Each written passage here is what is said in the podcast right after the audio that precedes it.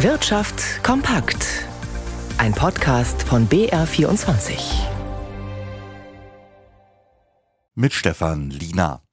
Auch wenn sich die wirtschaftliche Lage eingetrübt hat, die meisten DAX-Konzerne sind bisher offenbar gut durch die diversen Krisen gekommen. Eine Folge hohe Gewinnausschüttungen, wie Jan Plate recherchiert hat.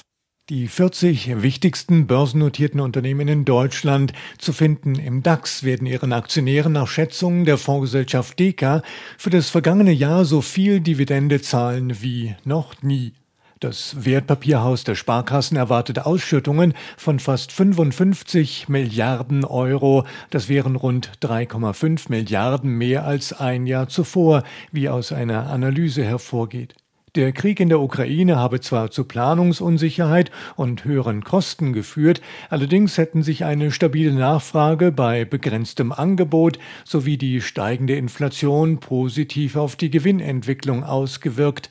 Von 29 Unternehmen aus dem Leitindex DAX erwartet die DK höhere Ausschüttungen. Von den vier größten Dividendenzahlen kommen drei aus dem Automobilsektor. Für mehr als ein Drittel der Dividendensumme stehen im DAX Mercedes, BMW, Volkswagen und die Allianz. Nur fünf DAX-Unternehmen dürften der Studie zufolge ihre Ausschüttungen kürzen. Das wären Adidas, Continental, Covestro, SAP und Siemens Energy. Insgesamt dürfte sich für den DAX eine Dividendenrendite von 3,6 Prozent ergeben. Sonderdividenden, wie sie Volkswagen für den erfolgreichen Börsengang der Sportwagentochter Porsche zahlt, sind darin noch nicht mal enthalten. In den Jahren der Pandemie und des russischen Angriffskriegs gegen die Ukraine ist ein grundlegendes Thema etwas in den Hintergrund gerückt. Der tiefgreifende Strukturwandel in der gesamten Wirtschaft, Stichwort Digitalisierung. Und der könnte viele Arbeitsplätze kosten, wenn die Beschäftigten nicht rechtzeitig qualifiziert werden. Die Bundesagentur für Arbeit bietet den Firmen dabei Unterstützung an. Birgit Habrath hat nachgefragt.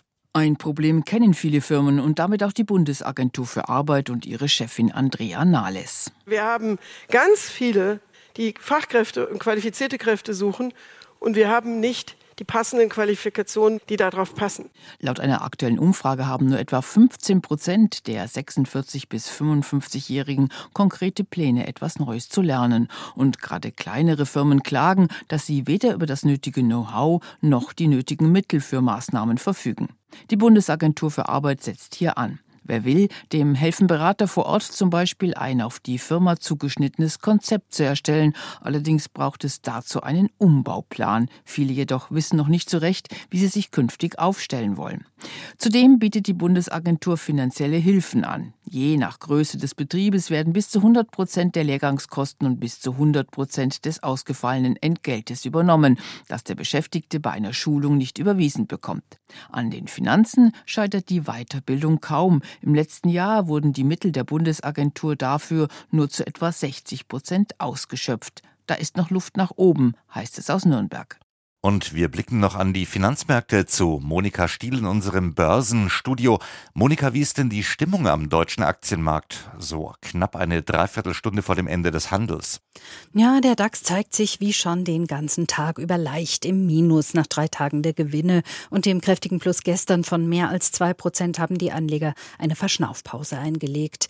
Der Index verbucht jetzt 0,2 Prozent weniger auf seinem Konto. Insgesamt sind es 14.460 Punkte. Punkte. Der MDAX der mittelgroßen deutschen Aktien hingegen steigt um 0,8 Prozent. Umsatzstärkster Gewinner ist hier das Papier des Stahlkonzerns ThyssenKrupp mit plus 7,7 Prozent.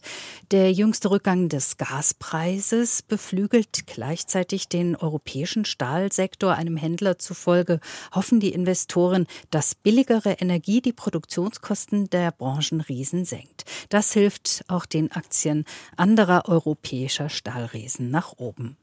Das milde Winterwetter hatte den Gaspreis in den vergangenen Tagen auf das niedrigste Niveau seit dem russischen Angriff auf die Ukraine gedrückt.